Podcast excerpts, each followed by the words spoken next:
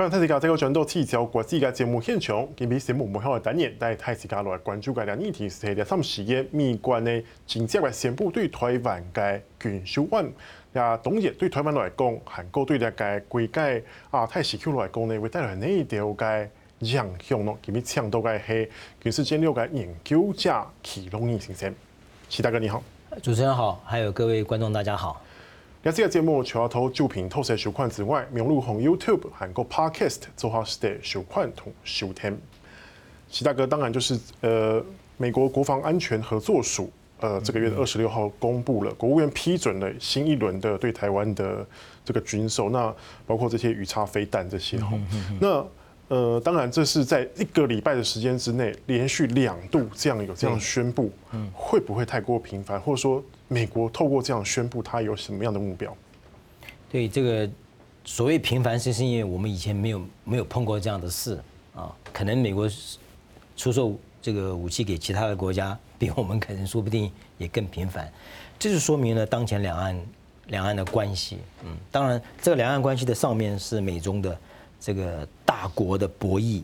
现在因为可以说是美国跟中国的大国博弈已经全方位的展开嘛。是。几乎几乎可以是这么算了，从贸易啊，从这个地缘政治啊，从经济啊，从文化、媒体啊，都大概已经越来越全面了。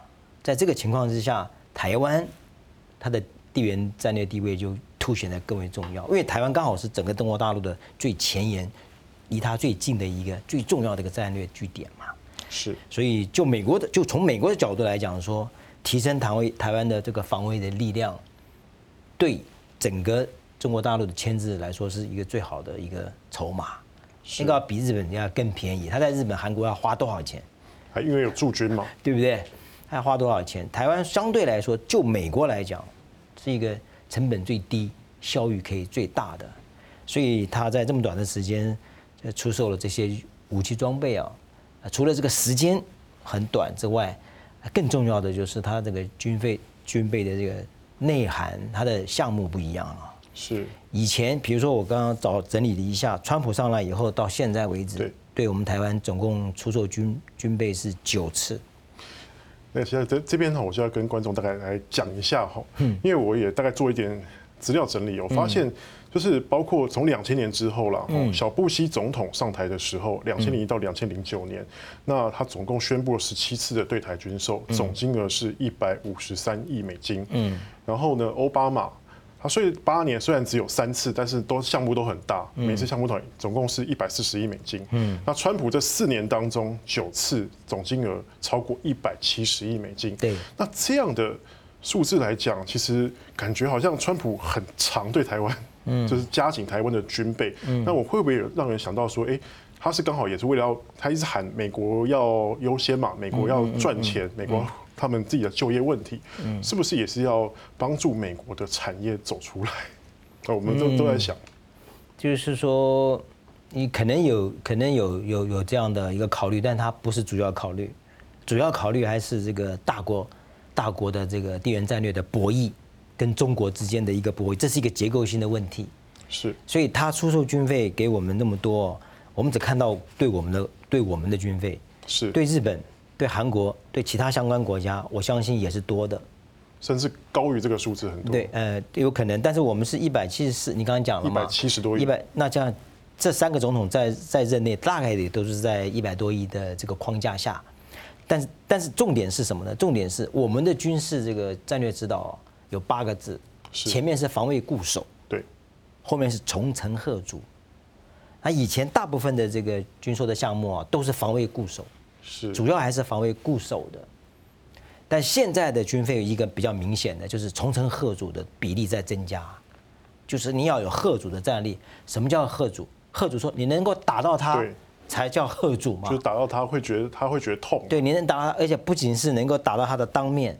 还有那个他的浅近众生，甚至于更远的众生，他就会害怕，他就要掂量掂量。就是他如果要打你，他就想说哦，可能我也会被受到一定的伤害。所以贺主的最主要的一一最主要的一个精神就是你能打到对方，而且让对方如果攻击你要付出很大的代价，要付出代价。那以前的这种军备的这这剧大部分都是防守性的，射程相对比较近。现在呢，你看最近十月份就是总共有四次嘛，呃，这总共有四项。对，十月我看的是十月二十一号是三项，十月二十六号是一项嘛。是。后面另外还有三项，就总共是七项，后面三项还没还没有过了啊。是。那看起来应该会过。你看这七项全部看起来，重层吓阻的比例在明显增增加啊。怎么可以怎么观察呢？你你你比如说。我这边就举个例，十月二十一号有三个，对，啊，一个是这个增程型防区外的这个陆攻飞弹，陆攻的飞弹，它是空射的，就 F 十六搭搭载的，它是空射的，所以搭配了 F 十六的它的新的这个夹舱，它的那个它的射程是两百七十公里，哎，两百七十公里，它根本不用飞越中线，不必飞越中线就够得到它的沿我它的海峡当面的沿海了。如果它稍微再往前前出一点的话，那个里面打的前进纵深就更更更远一些。它是两百七啊，这个空军很早就就想要这个了。空军很早，他一直不卖啊。现在他卖了，是一个很大的突破。我们的前总长李喜明前一阵子在这个媒体，呃，在上媒体的时候，他就有讲过啊。他说这个东西很早就有。美国一直不卖，所以我们很早就已经提出我们要这个武器的需求了。美国一直都没有卖，所以现在卖，李启明认为这是一个很大的一个一个跨越。是。那你看两百七，那是什么意思呢？我们现在的战力，我刚刚讲了一个是防卫固守跟重层贺阻，这是一个大的战略指导嘛。那在具体的战力上的话，这是等于是跨海战力。是。跨海战力就是说你能够跨越这个海峡，对，直接打到对方嘛。我只要飞机起飞之后不用跨中线，飞弹可以打到他们后面去。可以可以可以打得到嘛？这是跨海战力。我们如果有是最好的，那如果没有的话，我们求其次就滨海战力，就是整个台湾海峡，对，叫滨海战力。像这是薰衣波的鱼叉飞弹，它就是这样的功能。哎，它就是这个功能，就是打不了两三百公里的，但一百多公里，就在就大概涵盖了这个海峡三分三分之二，大部分的区，这是一个滨海区。滨海区的话，那当然就是毁敌于半渡嘛，我们叫做拒敌于彼岸。对，毁敌于半渡，歼敌于水际滩头。是，这个是我们长久来讲的话，拒敌彼岸就是能够在海峡当面就把它挡住了。对，挡不住呢，它要过海，过海后我们能够毁敌于半渡，就在航渡的过程中，那这个一百多公里就刚好可以够得到这个距离。是，所以现在我们看到了几款。像刚刚讲到的是那个陆攻飞弹，对，F 十六搭载的空射的，还有一个更厉害的啊，是 HIMARS，HIMARS 多管火箭，多管火箭，多管火箭它可以放两种弹，一个是火火箭，火箭部分对我们来说意义不大，因为我们本来就有雷霆两千了，大概也打四五十公里。重要的是它的那个那个那个陆军的战术飞弹，陆军那个战术飞弹的话是打三百公里，可以打三百公里。三百公里的话，就可以涵盖它的一线了，它的当面海峡一线。这个一线，套句他们的话讲啊，他们比如他们的部队要登陆，要要对台作战，要要登陆嘛，它的登陆集结点在哪里？就在当面的一，就当面十几个集结点，就是说福建沿海，从浙江的温州以南，一直到广东汕头以北这个区间呢，跨三个省这个区间当面有。好几十个登陆的那个集结点啊，那这样的话都在我们三百公里的范围内啊，是都可以 cover 到。那今天如果我们有这个的话，他在兵力集结的时候，他就要考虑了。当他在兵力集结还没有登陆的时候，就已经在我们的火力的覆盖范围内，他就要很，你看，而且可能几分钟就达到了。那我们就等于给他造成很大的压力嘛。也许他的整个登陆的形式要要有一些改变，要有一些调整啊。其实跟你讲到这个，就是刚好就是前一阵子，其实也有在讨论说，国防部现在可能会在东引建制这个飞弹阵地，是不是也有这样的效果？东引现在就已经有了。呃，当然，如果说真的是进入战时的话，东引人大概是他第一波要打掉的，呃，一个主要的，因为否则他的整个船团飞机也不好过来。所以一般来讲，如果他真的要有些动作的话，东引应该是他第一个要打掉的。所以我们在那边如果设置太多，其实也是，也是这个，也是不利，资源那边也不能放的很多。是。他在放到那边的话，大概就是，呃，表示一定的贺主，平常有一定的贺主的战力。那你真正战时的话，可能不行，他不可能放在东引那边，要么他怎么过来呢？他很难跨越嘛。所以东引是一个当然象征性的、代表性的东西放到那边，让他平常就给他一点威慑。是，所以东引那个地方不宜放太太多太多，因为那个离我们外岛太远了，甚至于它这个也后勤补给也有点问题了。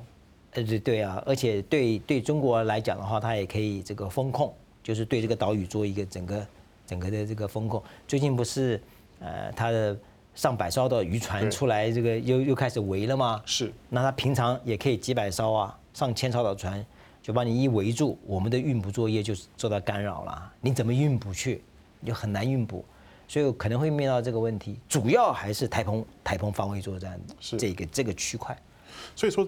呃，其实这样子有点看起来是台美之间想要在这一块形成一个刺猬的战略，像把台湾包装成刺猬一样，就别人来的时候，我们可以我们有贺主，可以膨胀，看别人让别人知道说我们有刺。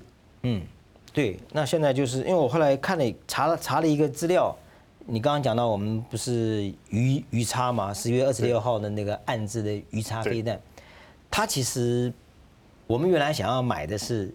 美国卖给芬兰的那一款增程型，增程，对，现在看起来可能不是那一型，应该，大家都期望能够打远一点嘛，能够打远一点。它不是增程型，它是大概一百二十五公里，就跟我们熊二啊，雄风二其实是同类。是。那很多人就是说，既然我们已经有了，为什么还要再买呢？还要再买这个鱼叉呢？是有重复性。哎，觉得有重复。其实我相信鱼叉跟我们的熊二一定不一样。嗯虽然这射程是一样的，那里面的制导方式啊，啊，里面的那个 sensor 敏感器，我相信我相信是不一样的。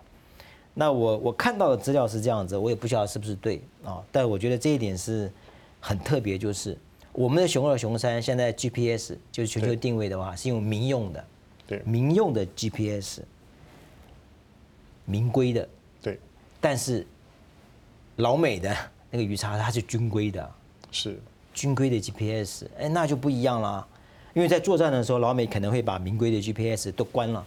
对，像以前打那个科索沃战争战战争的时候，美国就把 GPS 的民民用的 GPS 都关掉了，所以那一代的很多人的 GPS 都不能用。在战战战战争的时候，美国很有可能就把民规用，因为中国大陆也也在用，利用民规的。他他他现在也开始有自己的北岛了，北斗的系统，北斗。北斗三代已经出来了，他之前他也在用 GPS 啊，平常他也在用 GPS，互相都可以用嘛。在战时的时候，老美一定把 GPS 的民用把它关掉，一定的。那如果关掉的话，老公还有北斗他自己的，对不对？对。那对我们来说，哦，我们可能就要用其他制导方式了。那今天鱼叉进来，它就是军规的 GPS 啊。是。哎，那这个当然是，这也算是一个进步啊。所以也就是说。飞弹虽然类射程是一样的，但弹种性能基本上还是呃不太一样，所以就变成我们现在的反舰飞弹有熊二、熊三、鱼叉，它的性质不一样，作战的方式也不一样，由远而近，还可以做一个这个火力的这个一个互补啊。你比如说我们的这个这个熊二、熊三打得比较远啊，熊三是超音速啊。熊二、熊三是它怎么搭配呢？就是熊二是亚音速、次音速，次音速它一般是第一波出去当诱标用。对啊，然后雄山是真正的是要对付对方的。那今天又加了一个鱼叉进来，这三方如何进行一种整整合，如何成为一个集火式的打击？那对对方的防御来说会构成很大的挑战。好，其他跟我们先休息一下，等下我们继续讨论。